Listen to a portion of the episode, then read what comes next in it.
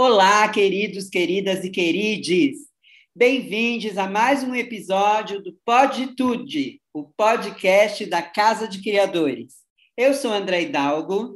Eu sou a Dudes. Eu sou a Johnny. Eu sou Neon Cunha. Está no ar Poditude, o podcast delas, as mais mafiosas do Bafom. Poditude, Poditude, Poditude. Eu estou muito feliz em receber aqui hoje o estilista Isaac Silva, nosso convidado mais do que especial. Isaac é meu amigo pessoal de longa data. Nosso encontro foi muito intenso. Na versão dele, logo que chegou em São Paulo, ele me procurou dizendo que queria ser estilista. E, segundo ele, eu respondi: o mundo já está cheio de estilistas, você vai ser meu assistente. Eu não lembro direito do diálogo. Eu só me lembro que eu olhei para ele e senti uma força, uma energia que eu não sei explicar. Eu só sei que desde então eu nunca mais saí do lado dele. Isaac foi meu assistente, trabalhou no Glória e na própria Casa de Criadores, e um dia ele virou para mim e disse que ia praticar sua paixão. E lá foi ele trabalhar como assistente dos estilistas Weider Silveiro, Geraldo Couto e Gustavo Silvestre, entre vários outros que ele trabalhou. Aprimorou seu trabalho, seu corte, sua costura e voltou pronto, cheio de técnica, criatividade e muita, mas muita vontade. Essa vontade era tão grande que trouxe Isaac aqui, onde ele está hoje, um grande estilista, um dos nomes mais celebrados da moda brasileira. Lançado na Casa de Criadores com muito orgulho, Isaac foi um dos maiores responsáveis por colocar os criadores pretos no mapa da moda nacional. Respeitado por todos, Isaac é um empreendedor nato. Abriu loja própria quando todo mundo estava migrando para o digital, e claro, todo mundo passa por lá só para dar um, um oi para ele. Tem parcerias incríveis, como a que fechou recentemente com a Havaianas, e promove uma moda ética, inclusiva, forte e única, repleta de axé. Não por acaso, sua palavra de ordem. Com vocês, o queridíssimo baiano Isaac Silva. Isaac, Isaquito, bem-vinde! Olá, minha gente! Nossa, André, quanta coisa bonita, quanta coisa incrível você falou. Tipo, nossa, passou agora o túnel do tempo. Túnel do tempo, né, Isaquito?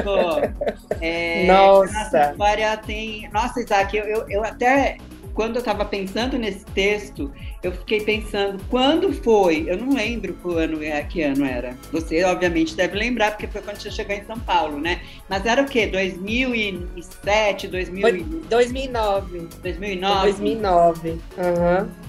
Nossa, é porque você é. tava, tipo assim, naquele. num momento muito. Num, um, do, um dos seus momentos auges da sua carreira, porque você estava ali na frente do Glória, que era tipo assim, a casa noturna do momento da cidade de São Paulo, e a Casa de Criadores, que também continua sendo uma das maiores semanas de moda da América Latina de novos criadores, mas naquele momento era algo assim, tipo, muito especial também. Então, a gente se conheceu naquele momento ali, mas eu eu lembro muito disso, que foi a Teca Vari, o Rafa, aquele pessoal que já trabalhava contigo. E você já estava, tipo, muita informação, era só mais uma ali naquele momento, que foi quando a sua assistente tinha saído, a, a, a, a Brisa, isso. E daí você precisava de alguém urgente e ali eu me encaixei. E foi, né, Isaquito? Estamos aqui hoje, né, meu amor? lindas, inteiras, plenas, você assim, tipo, nossa, celebrado, né? Tipo, amado. E não, Isaquito, é óbvio que a gente exagera nas, nas tintas, né? Mas exagera nas tintas porque você merece, porque realmente você é, tem essa trajetória, né? E que eu acompanhei muito de perto, né? Então, assim, de todos os estilistas da Casa de Criadores, eu, a maior parte deles eu acompanhei a trajetória de perto. Mas a sua foi muito de perto, né? Então, assim, para mim realmente é motivo de muito orgulho você ter sido lançado pela casa, você ter essa, nessa história, enfim, junto com a gente. Isaquito, é, a gente faz aqui um, uma roda viva básica, onde todos, todos vão fazer perguntas para você, tá? É, eu queria começar só te perguntando, justamente pegando esse gancho da nossa, dessa nossa abertura aqui, Zaquito, o que, que te inspira tanto? Meu Deus do céu, porque você é uma, um poço de inspiração, você é um, uma pessoa que está sempre eh, fazendo coisas e agitando e, e, sempre tendo ideias e sempre empreendendo, né? Enfim, é, o que, que te inspira tanto, Isaac? Pelo amor de Deus, passa essa fórmula agora. Ah, temos aqui uma grande musa que me inspira muito, que é a Neo Cunha, que é é uma grande musa da marca, colaboradora. Ela é uma das pessoas assim, tipo, sabe, um, um, um ponto chave mesmo dentro da vida pessoal do Isaac Silva e da marca. São essas grandes mulheres, André, que nosso país, nosso mercado, nossa indústria é, não, é, não, não vê, não é nem a, a questão do, do valorizar, simplesmente não vê e não coloca as pessoas certas nos lugares certos. Então, são essas pessoas que me inspiram. E como eu tenho essa abertura, como eu tenho esse lugar, então eu trago esse bonde junto comigo. Então, Musa, agora vai, vai é com você, Musa. Faça a sua pergunta. Que desaforo, nem deixei as coleguinhas. Ai, que maldade, André. É, na verdade, é que eu conheço muito Isaac, né? Então é meio sacanagem comigo também, tá, André? Mas assim, Isaac, vamos botar lenha na fogueira mesmo, deixar você bem reduzidinho aqui. Você tem que escolher três grandes paixões. Três grandes paixões, amiga? É, e não pode patinar, tem que ser pá, pá, pá, pá. Eita, ó, vamos lá. Elza Soares, Angela Davis e a Chica Manicombo, assim, de Tá, gente, é isso. Um bonde preto de todas as possibilidades de gênero, inclusive, e de identidade de gênero. Tá ótimo. Nem precisou pensar muito, hein, Isaquito? Já foi. Dudes. Isaac, eu queria te perguntar uma coisa. Eu fiquei observando a sua trajetória, fuçando um pouco a sua vida. É, eu sinto que você inaugurou bastante coisa, assim, sabe? É, foi o primeiro, a primeira pessoa é, em muitas situações, assim. Principalmente a questão racial no Brasil, né? A gente é muito recente, assim, algumas questões de, tipo, é, estarmos em alguns lugares, acessarmos algum, né, algum tipo de publicidade e tal. E aí eu fiquei observando muito isso, assim, você sente essa, essa é, isso acontecendo? Você, você, se vê, às vezes, num lugar que é só você? É, eu não sei, eu tenho percebido que você conseguiu abrir, abrir muita coisa para muita gente que está vindo agora, mas que em vários momentos acredito que você se sentiu assim. Tô correto? Tô. Me corrija se estiver errado. Oi, Dudes. Correto tá, mas é, teve muita gente antes de mim que veio, fez acontecer e que infelizmente por conta desse, desse dessa sociedade totalmente racista, preconceituosa, com toda essa maldade que ela carrega, fez com que essas pessoas se apagassem. Então, eu sempre exalto as pessoas que vieram antes de mim e eu fico muito feliz que a gente está no momento onde é, nós somos seres humanos. A humanidade já fez tanta coisa errada que não tem nesse momento a gente continuar persistindo nos mesmos erros. Então, quando a Marques é, aconteceu, quando, quando eu, me, eu me impus como um estilista é, negro, baiano, com todo esse grande combo que eu carrego na minha vida, as portas foram se abrindo porque foi, foi algo natural, mas algo natural que traz muitas dores, é, onde, onde vários momentos eu já pensei em desistir, daí vem a frase da no seu axé, e mostrando para o mercado que tem espaço para todo mundo. E que quando essa leva vem, não existe perdas de jeito nenhum. Então, a branquitude, esse sistema de moda que está aí, elas não vão ter perdas nunca. Então, essa questão, sabe, do, do, do privilégio de, de, dar espaço, não existe isso dele ceder os espaços. Então, eu tive que abrir esse caminho aos poucos. E hoje eu fico muito feliz, né, de ver as marcas, as semanas de modas, cada vez mais trazendo marcas que falam de verdades, né? Então, a moda é tão bonita, eu sou tão apaixonado pela moda que o que mais me motiva dentro da moda é a verdade. Tipo, é a verdade, são as dores da marca.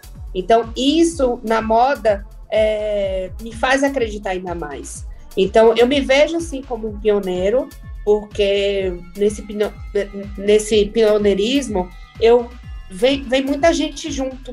Então, é uma frase que eu sempre digo: o céu cabe em todas as estrelas, todo mundo vai brilhar, todo mundo vai é, ficar grande nesse mercado e não vai ter perda para ninguém, só vai ter ganhos. E eu fico muito feliz de ver é, esse momento que a gente está vivendo agora. É, só complementando assim, maravilhoso você disse, e eu acredito que você foi um, uma, uma, uma, pessoa que articulou muito para isso acontecer em conjunto, assim, né? Você falou dessa, dessa constelação, assim, dá para perceber que, tipo, o seu, é, assim, pelo pouco que eu conheço de você, tem um, tem um, um entorno, assim, ao, ao, seu redor de pessoas que são sempre, sabe, concatenando com outras pessoas e fazendo, uma, eu percebo uma grande rede. Eu acho que você realmente trouxe, não veio sozinho, né? Sim, eu não vim sozinho porque como eu vi que muitas pessoas poderiam ter ajudado naquele momento, poderia ter feito esse caminho um pouco é, mais. Não, não é uma questão nem de ser mais fácil, sabe? Mas de, de apadrinhar mesmo. Eu tive muitas pessoas incríveis que estão na minha vida, mas o mercado de moda ele é, ele é muito cruel. Então, eu faço um papel de todo mundo que me, que me pergunta como faz, como você conseguiu, como eu sempre eu, falo não existe segredo, gente, é vamos conversar.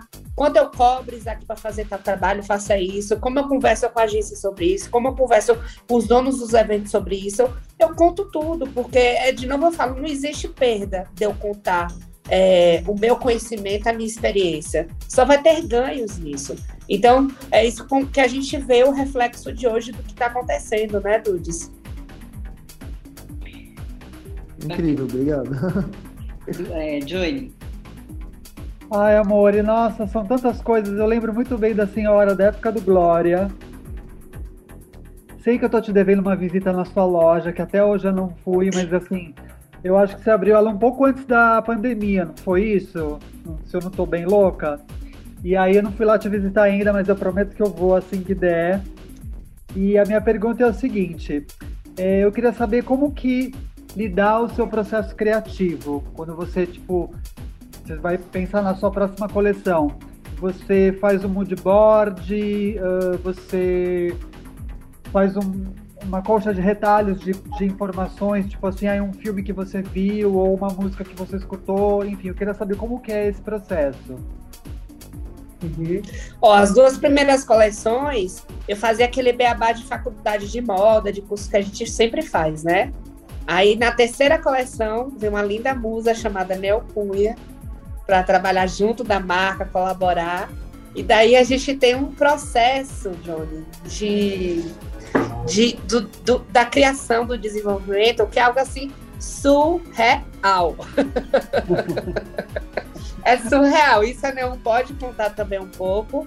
A gente dialoga muito, a gente, a gente é muito parecida uma a outra assim. Então, é, é, é, é, é, tanto, é tanto temas de coleção, é tanta coisa que a gente queria fazer tudo de uma vez só, mas o, eu, eu, uso o, o, processo que, de faculdade que, que dá de montar o painel inspiracional, imagens, cartela de cores, mas tudo parte de um princípio do, da vida, assim, tipo, vamos viver, vamos celebrar. A gente não ama moda tanto assim, a gente não tem clientes incríveis, maravilhosos, então tanto eu quanto a Neon, a gente pensa nesse processo criativo. A primeira coisa é alegria, felicidade, vamos celebrar, vamos passar para as pessoas que é, nosso Brasil é lindo, é maravilhoso. E a Neon, desde a terceira coleção, que foi Dandaras do Brasil, que a gente, a gente sempre traz um tema, né? Um exemplo Dandaras do Brasil. Eu venho com minha pesquisa, ela vem com a dela. E aí é o resultado que vocês veem na passarela, né? E, nossa, tipo, é choque de babados, né? Quando é. é, e são conversas assim infinitas, assim, sabe? A, a, a Leon ela pode complementar. Eu imagino. Não, é muita, é muita cabecice junta. Mas isso que o Isaac falou é muito verdade, porque também já vou emendar, viu, André, com uma pergunta, já que eu fui convidada aqui no Babado a falar. Gente, é emocionante, na verdade, o processo, né, Isaac? Porque, assim, quando a gente pega coleções que você vai falar de racismo, questionar uma série de coisas no Brasil, historicamente é só sobre dor.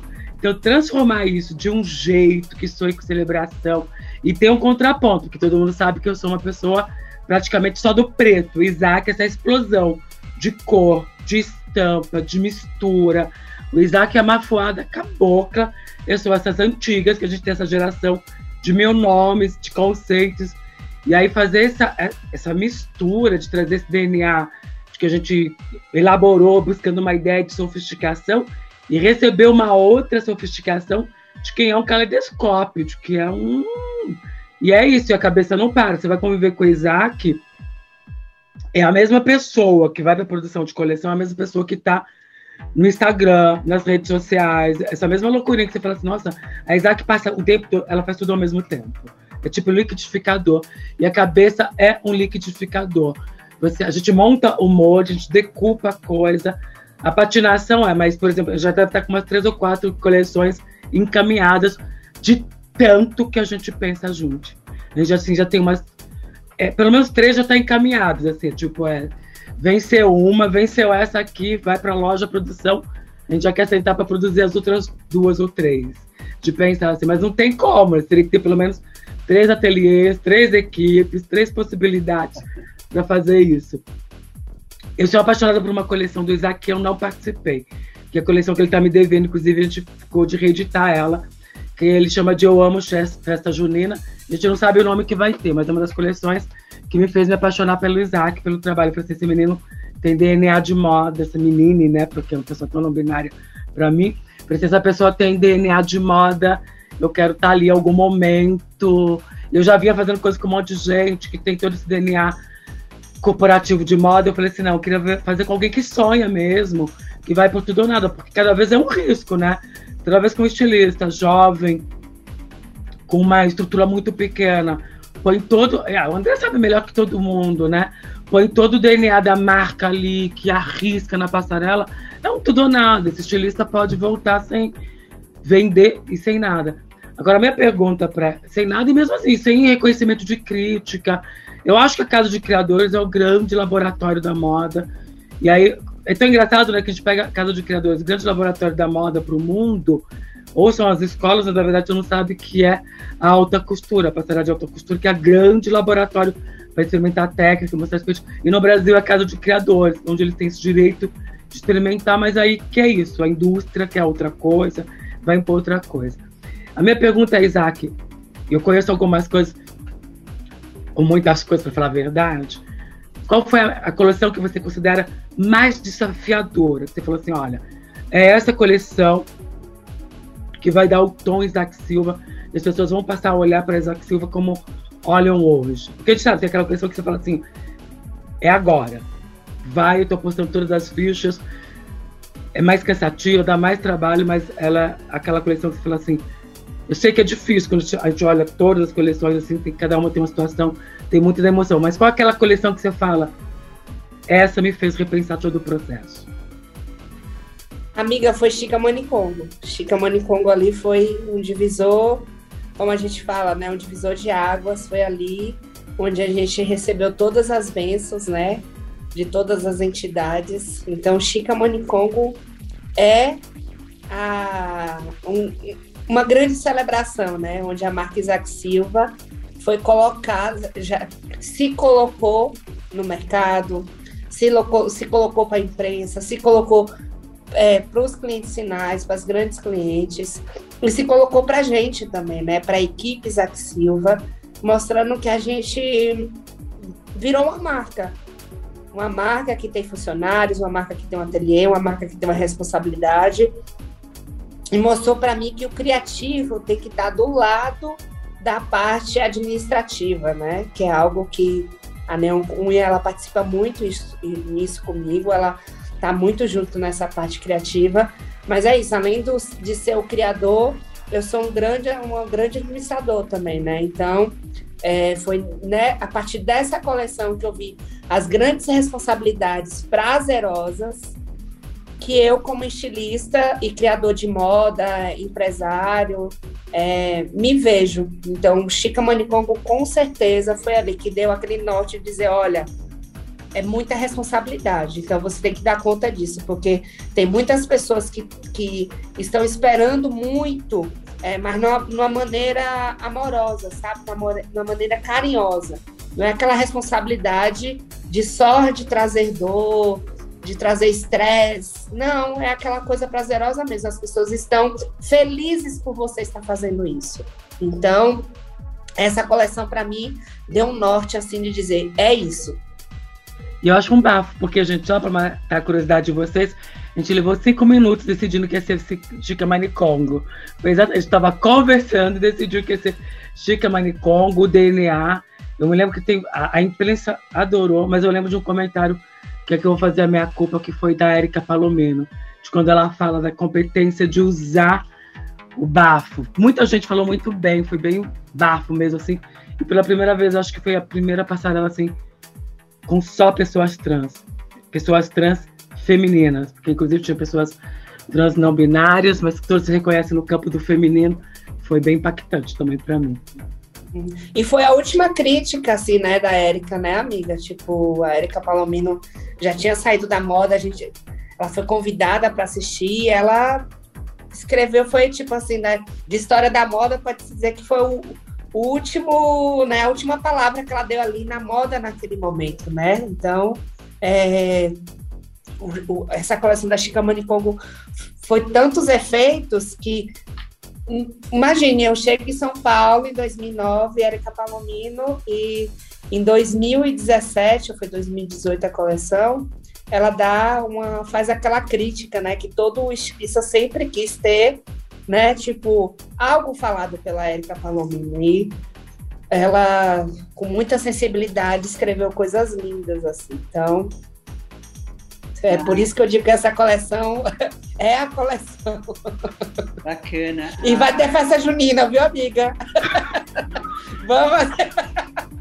Olha, Isaac, eu lembro de todas essas coleções. Eu lembro da festa junina que foi lá na, no Campo de Marte, naquela, naquele lugar maravilhoso que a gente fez dentro de um hangar, que a passarela era toda quadrada, e a gente conseguiu iluminar todo o quadrado, e tinha um cenário e aí você super usou o cenário. Eu lembro de todas, lembro da Chica Manicongo também. E, mas só pegando ganchos aqui tu, dessa, é, dessa colocação que você fez de você ser também um, um afroempreendedor, como você se coloca, né? Que eu acho isso fantástico, né? Porque eu convivo muito com estilistas é, que, tão, que são muito criativos, mas que às vezes são um desastre na hora do business, né? E alguns assumidamente são, e tem pessoas que cuidam disso para eles, outros têm que aprender ali na raça, e você não, você trouxe é, isso sempre com você, né? Então eu queria que você falasse um pouquinho sobre esse seu lado empreendedor que fez com que você abrisse uma loja na contramão, né? Quando estava todo mundo indo para o digital, como eu falei no texto né, de abertura, é, você foi abrir uma loja física porque você acho que entendeu também realmente que as pessoas querem te ver, né, querem estar no mesmo lugar que você e você ter um espaço para receber as pessoas é muito importante. E queria também que você falasse sobre essas parcerias, como a que você fez agora com a Havaianas e tudo mais, porque obviamente é, esse seu lado empreendedor é que também costurou todas essas iniciativas, né, e todas essas parcerias que você tão bem tem desenvolvido e, e enfim. É, quando a gente pensa em moda, é, moda ela é uma indústria, né? E nessa indústria a gente precisa vender. E não vender não é simplesmente o estilista. Tem, tem, tem uma parte grande por trás, né? E essa parte precisa ser remunerada. Então, eu sou um, uma pessoa que eu pesquiso muito também. Então, como eu não venho de uma família rica, não tenho sócio investidor. Eu digo que os grandes sócios investidores são os grandes clientes, as grandes clientes da marca, as grandes colaborações. Então eu pensei e falei, não, você vai ter que empreender, não vai ter ninguém para gerir o seu negócio. É você por você. E eu sempre penso que esse gerir o negócio também é uma parte criativa da marca. Então, eu, eu levo isso muito a sério. De pagar os boletos em dia, de tentar remunerar ao máximo as pessoas que estão junto comigo, é, tentar honrar o compromisso com os clientes de entrega de produto, de qualidade de produto, que tudo isso é moda também. A moda é esse, essa grande indústria. E eu acho que ter uma colaboração com a Havaianas é um respeito que se tem com a marca. Então, a marca vem construir é, um, um, legado com tanta responsabilidade que um convite das Havaianas para essa equipe linda, maravilhosa, assinar essa sandália, com, que é uma empresa que tem, uma, que tem um reconhecimento nacional, internacional, e, e mexe com a acessibilidade das pessoas, né? A Havaiana pode-se dizer que é uma das empresas mais democráticas, porque ela, ela veste os pés desde uma grande mulher CEO de uma empresa até uma pessoa é, também que trabalha no seu dia a dia, que está vivendo sua vida, e, e são duas pessoas que estão numa distância econômica muito distante, mas que estão vestindo seus pés de Isaac Silva e Havaianas. Então, é, é só um, um, um, deu para mim como se fosse dizendo, olha, tá dando certo, tipo, essa responsabilidade que você tá tendo com a moda, e eu digo, a moda não é um lugar pra gente, que é alguém que quer brincar, quer passar o um momento, não. A moda tem que ser levada muito a sério. Eu só fico triste porque o nosso país ele tem tanta cultura, ele tem tanta criatividade, tem tanta gente bacana que está aqui querendo fazer alguma coisa. E às vezes a moda não leva essas pessoas a sério, elas não remuneram, não dão espaço. E a moda, eu digo para você, ela pode salvar muitos momentos da vida de, de todas as pessoas. Eu lembro mesmo que quem, quem me fez ter essa conhecer moda foi essa minha paixão de pegar uma revista, de ler.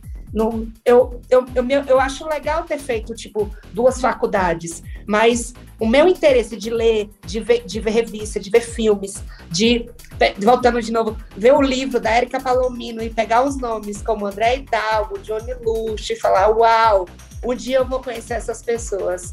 E hoje eu tô aqui com vocês eu conheci a Nel Cunha na pista de dança do Glória. A gente, a gente se conheceu na casa de criadora no backstage, mas a gente se conheceu de se abraçar, de, de dizer você é linda, maravilhosa. Foi na pista do Glória. Então, e isso é moda. A moda não é simplesmente ter um bom gosto de se vestir, sabe? Tipo, essa geração que acha que montar uh, um look, um combo de moda, isso é indústria, isso é mercado, é venda. Agora, a essência de moda, de marca, é uma outra história. Por isso que as outras grandes marcas sobrevivem, porque elas têm um legado de história. Elas têm uma paixão. E as pessoas que vão entrar para trabalhar nessas marcas, eu digo, essas marcas grandes, elas vêm pela paixão, pelo amor. E, e isso que me motiva a ser o Isaac Silva criador e o Isaac Silva empresário. Porque como é, no nosso país não existe uma classe que gosta de moda, que queira trabalhar na parte administrativa, que queira ser sócio de uma marca, eu tive que me impor em ser um grande administrador também. Mas eu levo isso como se fosse um trabalho de criação. Então, é um, é um, é um trabalho que eu sempre passo e digo para as pessoas, né? Tipo, ó, saiba que você vai ter responsabilidades, mas leve essas responsabilidades como se fosse é, algo criativo também da sua criação de moda. Então, tente entender os números. Entenda um pouco de números que aí vai dar tudo certo. Olha, Isaquito, é uma boa estratégia essa, viu? Eu adorei, porque assim, a nossa tendência é, é, sempre separar as coisas mesmo, né? O criativo do business. E ai, ah, nessa parte, essa parte é a que eu gosto, e essa eu não gosto. Né? E quando você propõe unir as duas coisas, né? É, nossa, é muito, deve ser muito transformador para quem consegue fazer isso. Então, assim, legal, assim, adorei a, a dica. Fica aí para os jovens estilistas, essa dica de Isaac, preciosa de Isaac Silva. Dude. Isaac, eu queria te perguntar uma coisa que não tem. Acho que tem tudo a ver com o seu trabalho, com moda, mas assim, no outro campo. Percebo que você é uma pessoa muito de fé, assim, e as pessoas que me conectam a você são pessoas de fé. E aí eu queria saber, assim, é, sobre, sobre isso, sobre fé, sobre o que você acredita, se você é do candomblé, se você é da cultura iorubá.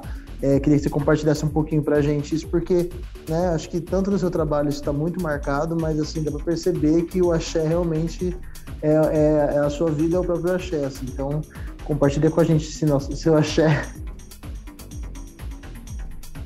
Ó, eu digo, Dudes, que o que eu sou, sou uma pessoa espiritualizada. E as pessoas que estão no meu redor também são espiritualizadas. Por quê? A religião, ela é um lindo aquário, que tem ali os peixinhos, tá tudo lindo, maravilhoso, mas é um aquário fechado. E a espiritualidade, ela é o oceano, ele é infinito. Então, é, eu sou Isaac Silva, uma pessoa espiritualizada, e eu busco as minhas raízes de axé, porque quando a gente vai estudar candomblé, umbanda, é, toda a cultura afro-indígena brasileira, você fala assim, nossa, eu sou um ser humano, preciso de celular, preciso de computador, preciso de tantas coisas fúteis, e os povos originários precisavam simplesmente existir e conviver com a natureza que ali habitava. Então, eu agradeço muito por ter nascido é, no Nordeste, que não tem como ninguém do Brasil não saber uma cultura afro-brasileira. Todo mundo sabe o que é. Então, eu passei pelo catolicismo, minha mãe é católica, mas algo dentro de mim, o meu olho sempre brilhava vendo coisas de candomblé, ouvindo histórias, ouvindo histórias dos orixás, ouvindo sobre as entidades. Mas aí eu busquei espiritualidade e ter um, um, uma grande dádiva da vida de encontrar pessoas que estão junto comigo, que são pessoas de espiritualidade, não são pessoas de religião, que, como eu falei, são pessoas que estão é, no momento da vida pensando em coisas boas. Maravilhoso, me identifico muito com isso. Só concluir. É, me identifico muito com isso, assim, porque, de certa maneira, a fé sempre esteve presente e aí eu sempre senti isso de você. Então, mas é maravilhoso. Obrigado por compartilhar. Johnny Cito. Amor, deixa eu te falar. É, em cima da, dessa história do empreendedorismo. É, se a senhora não tivesse aberto a loja e fosse, e fosse rolar essa história hoje, você abriria ainda mesmo, mesmo com todo esse drama que a gente está vivendo no país? Você fala abrir a loja no momento pandêmico, assim, ou não? tipo, não, se não tivesse pandemia, você, abri, você abriria a loja hoje? É, não, vamos supor, assim, não. Obviamente que durante a pandemia você não abriria, mas, por exemplo, se você tivesse com pretensões de fazer alguma coisa, se você mesmo assim abriria a loja como você abriu pós-pandemia, ou seja, você já partiria direto para o digital?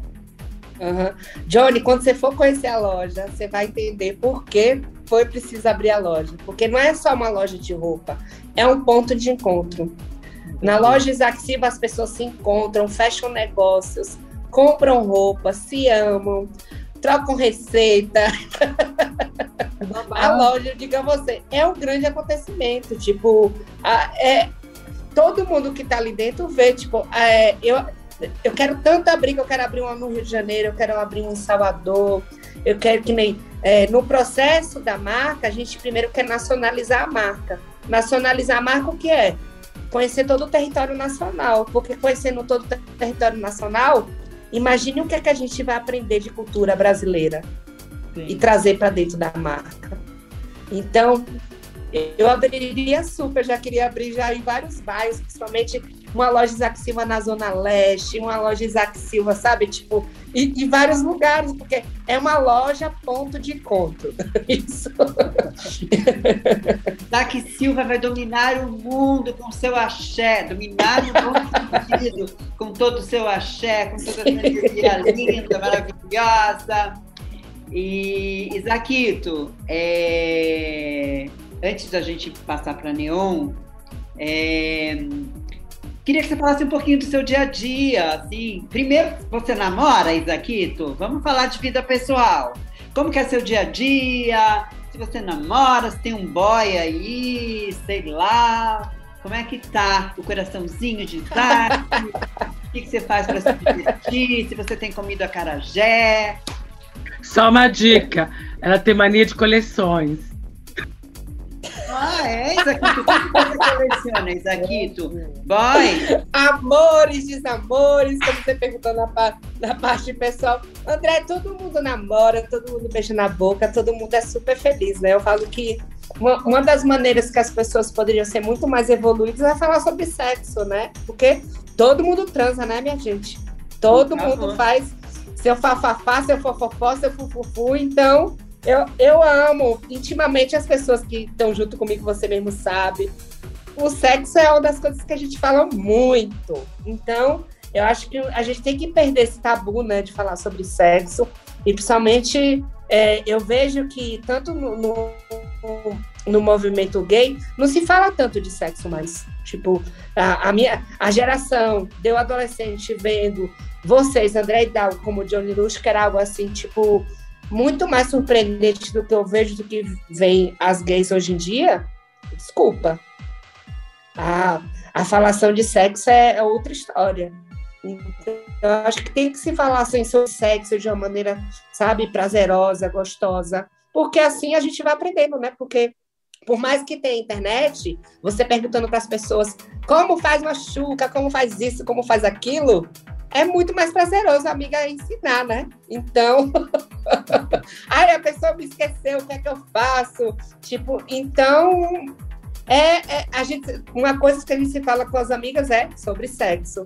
E aí, nesse momento, eu sou uma pessoa que nem pena que tá tendo a pandemia, né? Porque eu parto hoje eu sou uma pessoa solteira, mas eu parto do princípio que quem tem um não tem nenhum, quem tem dois tem um, quem tem três tem dois.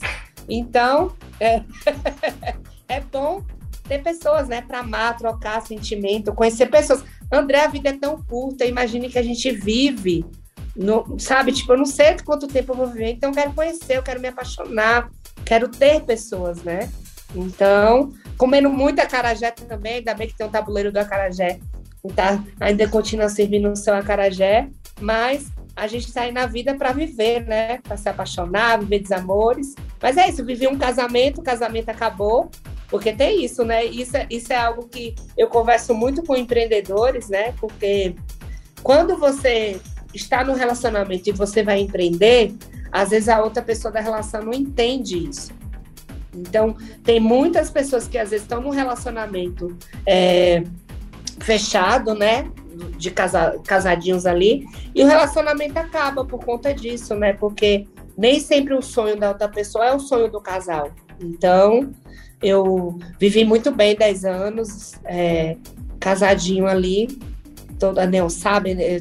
Johnny também sabe, então só, só Judis, Judis que tá é novo aqui no nosso rolê. Mas foram 10 anos bons. Mas é isso, tipo, conhecer pessoas, se relacionar. É tão bom se relacionar com pessoas, eu adoro.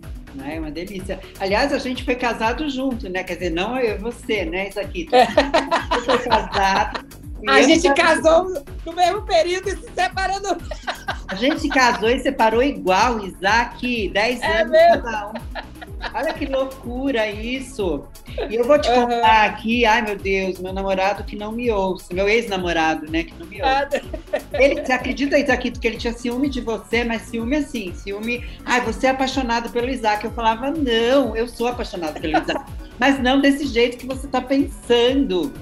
Ah, Tão próximo que a gente era, né, Isaquito? Sim. Mas ele não tinha Gente. ciúme, não, tá? Se o que estiver ouvindo, beijo. E eu não era apaixonada, era apaixonada pelo Isaac, mas não desse jeito, tá? Neonzita. Verdades secretas. Isaac, tem céu mais bonito que o da Bahia?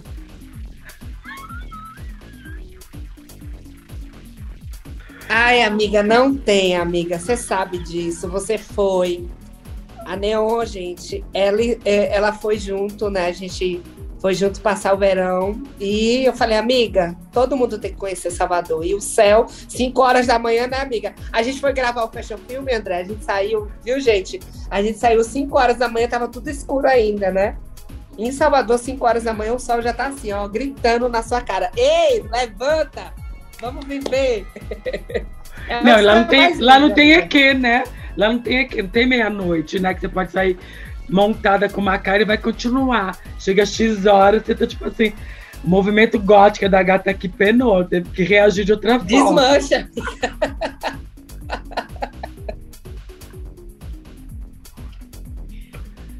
é, do dito.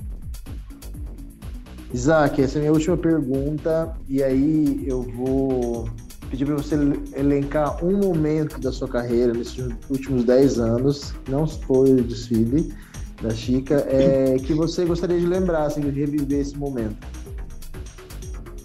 De reviver os momentos?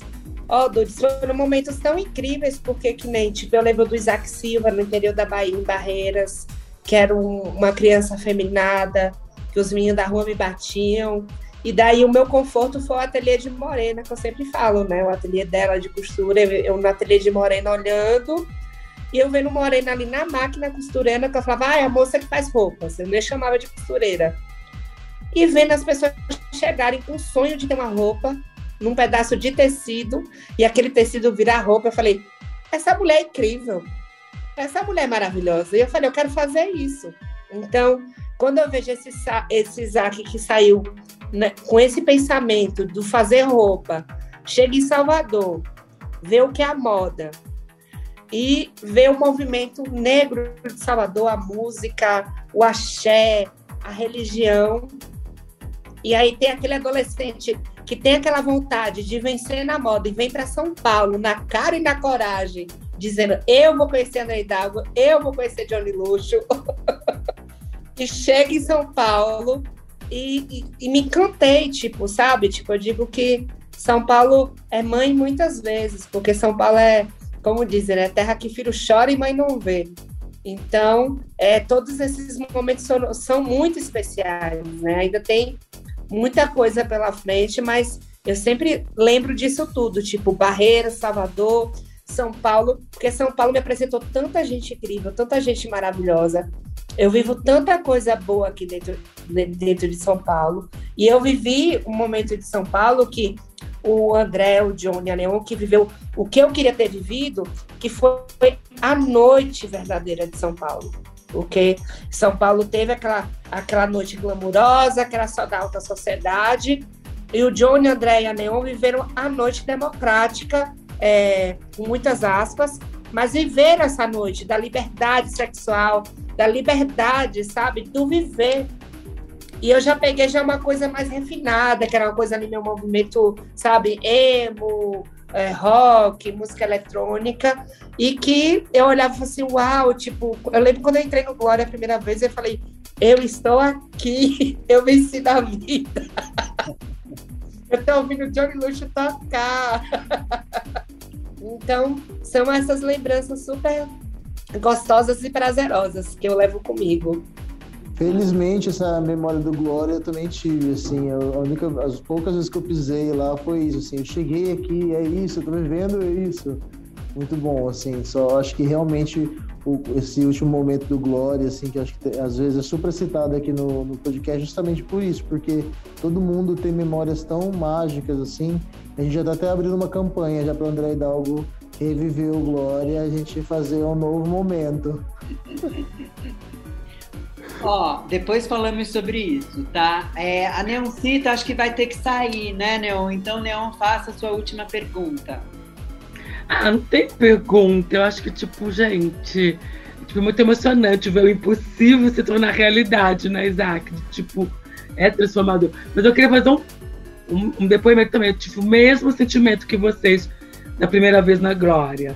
Eu tive o mesmo sentimento, assim, lógico que de um outro jeito. A Johnny já era mafuá de cabocla, a Johnny é das pessoas que eu mais gosto da noite, acho que é uma das poucas mesmo que eu gosto, com certeza absoluta.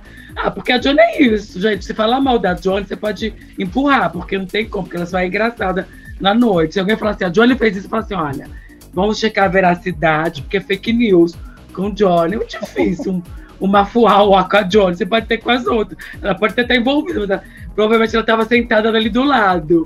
Então, mas eu tive a mesma sensação. E acho que o Glória foi o último lugar, assim, de verdade. Eu falo isso para todo mundo, que eu gostei de ir, sabe? São dois momentos. A Festa Max, Shui Companhia Limitada, depois o Glória. Depois o Glória, até quando o Glória fecha, eu realmente não saí mais para lugar nenhum, assim, absolutamente, de falar assim, olha, quero ir para uma pista, quero escutar essas pessoas. Então eu acho que, André, já que você ama tanto a gente, tem tanta consideração para a gente, e reuniu esse povo aqui nesse momento, que você deve considerar essa possibilidade de ter um, um momento glória no pós-pandemia, né? que seja assim, durante cinco anos, celebrando pós-pandemia. Né? Durante cinco anos você celebra o fim da pandemia, a gente pode te ajudar nesse babado. Olha lá, Dudes fazendo carão de quem é isso mesmo. Bom, Olha, Isaac, se, a mas... tiver, se a gente tiver vacina até o fim do ano para todo mundo, eu prometo que eu vou pensar mesmo. Todas quer, todas quer. Vamos pressionar o governo, disso. meus amores, vamos pressionar os, o governo para vacina, né? Isso aqui está registrado. Não, mas tem que ser assim, terminou a vacina, seja esse ano, ano que vem, tem que ter um babado. Não é só esse ano, não. Tem que garantir a alegria das coleguinhas. Isaac, tá. máximo respeito, não tem que falar. É amor da vida. Gente, vocês não sabem, mas eu fui lá pedir emprego para Isaac, viu? Não penso que foi fácil trabalhar com Isaac, não. Tive que ir lá, quero trabalhar com você. Você me deixa trabalhar aqui. Cheguei atrasada no primeiro dia, tomei bronca. foi, é. foi sim, foi sim. Eu, eu, ele estava no Bom Retiro. Eu nunca descia muito Bom Retiro. E aí eu cheguei na, na Tiradentes, tinha que descer a pé até o, o Mafuá. E pasmem vocês, era o dia de apresentação da coleção. E chegou atrasada, Neon? Meia hora só, gente, mas ela brava. Bom, você chegou, Ai, gente, atrasada. você chegou atrasada. Ela fala, a gente tem tanta história, André. André, imagina o dia, imagina o dia a gente estava trabalhando no ateliê da coleção. O meu ex inventou de infartar. Lembra, amiga? A gente levando ele para Santa Casa, ele dizendo, eu tô infartando. Eu tô... Não, tem cada história. A gente coleção. Cada história. Não, na verdade, ele estava com uma crise de ansiedade. E aí dá toda aquela sensação da crise de ansiedade que parece um infarto. E aí. E não ah, era. No... Não era, mas a crise de ansiedade e gases, gente. Era isso. E gases. Mas só que é Aí isso, dá, história, né, junta, dá, dá pressão volta. debaixo do coração. Então a pessoa tem a sensação de que ela vai ter um treco ali da crise de ansiedade. E aí foi. É e a gente história. teve que voltar a trabalhar como se nada tivesse acontecido. E hoje a gente ri da história, né, amiga? A gente não, correndo, passando da casa. Ai, meu Deus, eu me Não, gente, o Isaac morava na, na, dois quarteirões dessa Santa Casa. Teve que pegar um táxi, porque tava se sentindo tão mal, tão mal. O Johnny Tem... conhece, amigo, o prédio. O Johnny já morou lá na Cesário Mota Júnior, nesse prédio. Então, você, da, daquele entendeu? prédio até a Santa Casa de táxi, entendeu, Johnny? Que ele não conseguia andando, a gente tem que... Uma quadra. É. Uma quadra. Nem uma... Nem uma quadra, é só virar, assim, você já tá lá, né? É. Tipo assim, 30 passos. É, é. já tá lá. Mas, entende, vocês entenderam o tamanho do drama? Vocês entenderam o tamanho do drama? E a gente volta pra vida assim, tipo, pós-estresse. Depois a gente pensa no que foi o babado. Vamos terminar o que o papo aqui. É. Não, mas ficou bem, foi só um ataque de pânico e depois a gente voltou a trabalhar lindamente. E, rindo, e rimos disso até hoje, né? É. Isaac, máximo respeito. A gente, a gente se vê em breve. Meninas, é um sempre amo. E queria dizer que você, Dudu, está um boy babadeiro hoje com esse look, viu? Põe, no, põe lá. atendemos Amiga, a tem que domicílio. descrever o look Nossa, dele, obrigado, que é áudio. Obrigado. As, pessoas, Não, as ele- pessoas não vão ver, então tem que descrever ele. Tipo, Tá bom, Dude ele está. Dude tá assim, cafuçu, barbão, com boné bucket, pra quem não sabe, de boné australiano, assim, de pescador, bem gato, com uma blusa caque, de zip, meio bomber, malha preta com camiseta branca, com um sorriso maravilhoso. E sim, Dudes atende a domicílio. Pagando bem de mal tem, querida. E dependendo do corpo, a gente até faz uma liquidação, né? Super. Johnny, beijo. André, beijo. Beijo. Gente, amo vocês. Beijo, te amo, essa maravilhosa! Neo, Neo, Neo. Olha que ousadia. Valeu.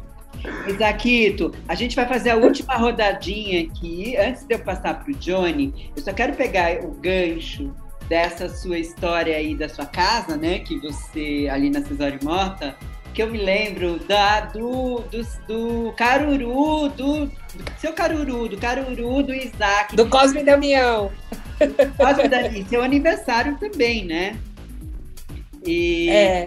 que é um- uma tradição, né, Isaac? Todo ano você faz e é um sucesso, e é um lugar que você vai, tem um monte de gente, aquela energia incrível. Nossa, até eu já fiz tanta coisa. Já paquerei, já fiquei bêbado, já fumei, já fiz tudo nesse seu caruru, Isaquito, tudo, tudo, tudo. então, assim, Ah. ai, você deve estar sentindo falta disso, né? Tô, André, muito, muito, muito, muito. Johnny já tá convidado, o Dudes também, para vir no Caruru. Assim que a gente pudesse aglomerar de novo. Porque eu sou do, eu nasci no dia 27 de setembro, que é o dia de Cosme e Damião, que é os Ibejes, né? Que a gente salda os erês. A energia das crianças. E na energia das crianças, a gente faz um grande banquete, né, para todo mundo comer. Então, minha mãe, por ser católica, ela sempre fazia esse caruru, porque é, é de Cosme Damião da cultura católica e os Ibejes Ereza é da cultura de candomblé. E eu sempre vivi nessa coisa religiosa das duas, até que na vida adulta, vindo para São Paulo, eu faço o caruru tradição. Desculpa.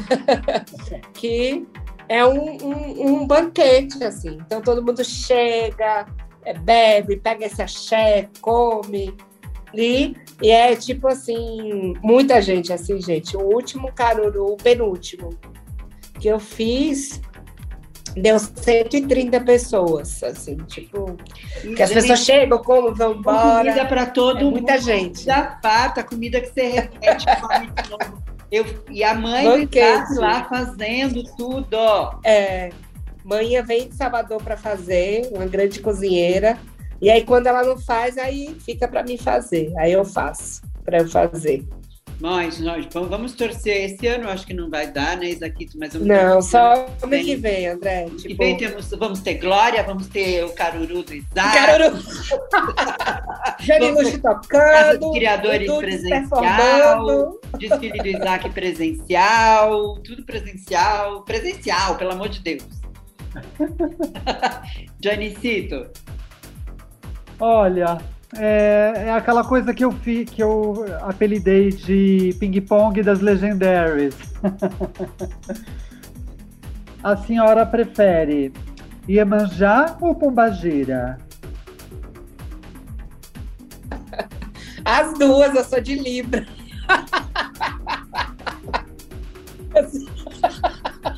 faz ele escolher e ficar mal com a outra, pelo amor de Deus. As duas, eu sou de Libra. Pode ficar, não pode ficar mal com nenhuma das duas, não, pelo amor Ué. de Deus. É aquela coisa que eu falo se- sempre. Eu sou um pouco Grace Kelly, eu sou um pouco Grace Jones. Então, eu sou bem Grace. Ah, Tá?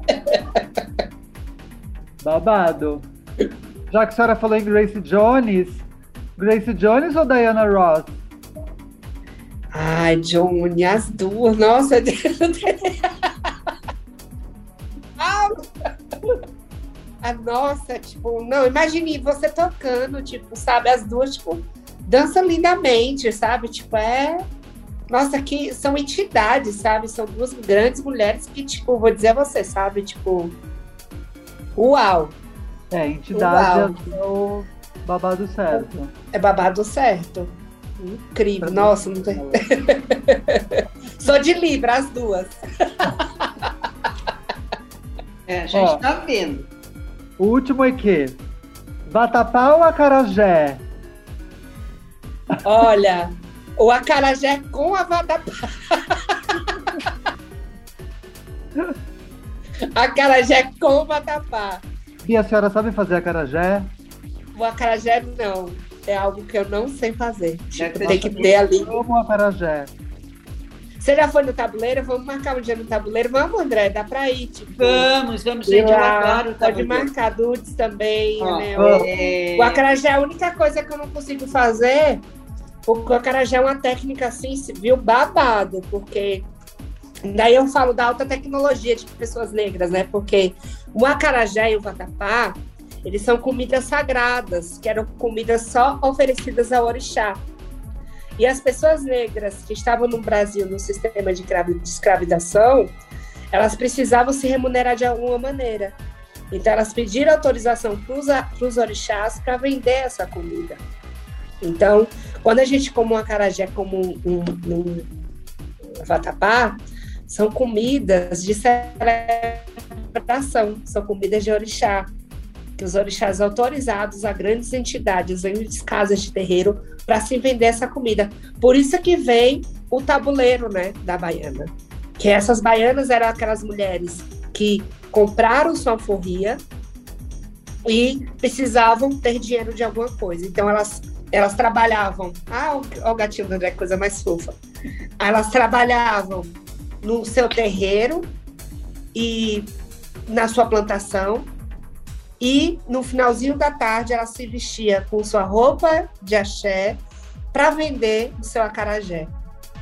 E dali ela conseguia mais dinheiro para comprar mais alforria dos seus parentes, de outras pessoas. Então, um tabuleiro de acarajé tem muito disso, né? Então, onde a gente vê uma Carmen Miranda, que virou né, a grande diva absoluta, ela vai com Dorival Caymmi, imagine é, Carmen Miranda com aquela roupa dos anos 50, descendo o elevador Lacerda, encontra a Maria Auxiliadora, que é uma vendedora de acarajé em Mãe de Santo, e fala, que mulher linda, e Dorival Caymmi vira e fala, posso tirar uma foto sua? Ela fala, não, você não comprou nada no meu tabuleiro. Se você quiser fotografar, você compra alguma coisa. Eles compraram, fotografaram, e dali Carmen Miranda montou a sua imagem, e, sabe, de, é, de semiótica icônica como Carmen Miranda. Daquela mulher que estava com seu turbante, que estava com seus brincos, que estava muito, assim, montadíssima. Ela era, tipo, a mais montada, assim, de Salvador do Elevador Lacerda era ela. E dali, Dorival Caymmi faz a maravilhosa música, né? O que é que a baiana tem. Maravilhoso. Olha, então, e ela ainda cobrou, hein? Ela ainda cobrou, hein? Ela fez muito bem. Empreendedora. Ela. você quer fazer uma foto? Compra alguma coisa do meu tabuleiro. Então, é, o acarajé, tipo assim, é o bolinho de fogo, né? O, o acarajé que a gente come hoje é um acarajé mais elaborado, porque nessa época só se vendia o bolinho, que o acarajé, ele é o acará, ele é um bolo de fogo, que é uma comida feita para Yansan e frito no azeite de dendê. Então, o acarajé tradicional, você comia ele só com pimenta. E aí, com o tempo, as baianas de acarajé foram colocando o vatapá, o caruru, e o último foi a salada, com camarão. Depois disso, elas falaram, ó, é patrimônio Chega. do Brasil, ninguém mexe. e que é maravilhoso, né? Zaquito, ai meu Deus, já me deu água na boca aqui, a gente... Já, falando de comida. Vamos comida vacinar e comer acarajé, gente, pelo amor de Vamos. Deus. Pelo amor de Deus. Isaquito, para a gente finalizar aqui, é, a gente sempre pede uma dica para os nossos convidados, uma dica qualquer, Isaac, de uma coisa que você esteja assistindo, um livro que você esteja lendo, uma música que você esteja ouvindo, ah, e também fala, sei lá, a gente sempre fala de diva pop, é um assunto recorrente aqui também. Qual é a sua diva pop? E qual é, qual é a sua diva pop e qual é a sua dica? Olha, falando de música, a Maju acabou de lançar né, o álbum dela novo. Ouçam Maju, que tá incrível o álbum. E aí, quem gosta de moda, a identidade visual tá assim, ó, uau! Então, ouçam Maju. E quem não comeu a carajé, vai comer a carajé. Tá, é, não, mas tinha uma, tinha uma segunda pergunta. Era, ah, e uma dica de alguma coisa que você esteja. Ah, você falou Majur, né? Majur tá na ah, dica, tá ma, na diva Maju, pop, tá ouvi Maju, tá. É, tá em tudo, a diva pop, a dica, tudo é Maju. Sim, é, e eu assisti também a série de Houston da Netflix, tipo, deu vários gatilhos ali de noite também, porque noite inspira muito, então eu vejo que pós-pandemia as pessoas vão sair muito, então a gente vai ter um levante de moda bem interessante, porque a noite também me inspira muito, né? Porque à noite a gente tem que vestir, tem que ter os estilistas e as marcas para vestir as pessoas, né? Então, eu acho a noite muito essencial. E a série do Houston na Netflix me deu vários gatilhos, assim, sabe? Tipo, das pessoas, do clube, da ferveção. Tem a parte tanto prazerosa da moda quanto a parte ruim, né? Droga, HIV, o ego, né? Então, são essas três dicas: música, Maju, comida acarajé e a série de Halston. Oh. E leiam as nossas grandes escritoras negras, né? Então, leiam sobre elas. Ai, bacana, Isaquito. Mais alguma observação, Johnny, Dudes? Ai, de ah, dicas. Ah, agradecer. Ah, louca. Pode falar, Johnny. Eu tenho um filme que chama Cleópatra Jones. Uhum. É um filme dos anos 70 com uma atriz americana negra lindíssima que chama Tamara Dobson. E ela faz papel de uma, de uma agente, tipo 007. E ela usa assim uns modelos absurdos. Ela luta, é tipo é babado. Ótimo. A Olha, gente... Vou dar uma dica, então. Peraí, eu lembrei de uma dica, eu quero dar essa dica pra gente finalizar o babado aqui, que é falar sobre Legendary.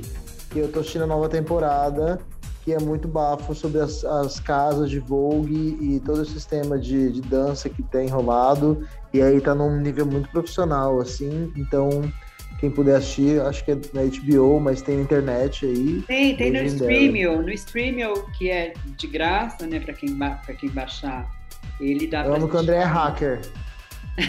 ah, será que pode falar? Bom, tudo bem. É... Bom, Isaquito, eu nem, nem tenho palavras para te agradecer de você estar tá aqui, de você compartilhar com a gente essa sua história tão bacana, tão inspiradora mesmo, de verdade, inspiradora de verdade, né? Porque todo mundo, cada um, sei lá, seja estilista, artista, todo mundo cria um personagem de uma certa forma né?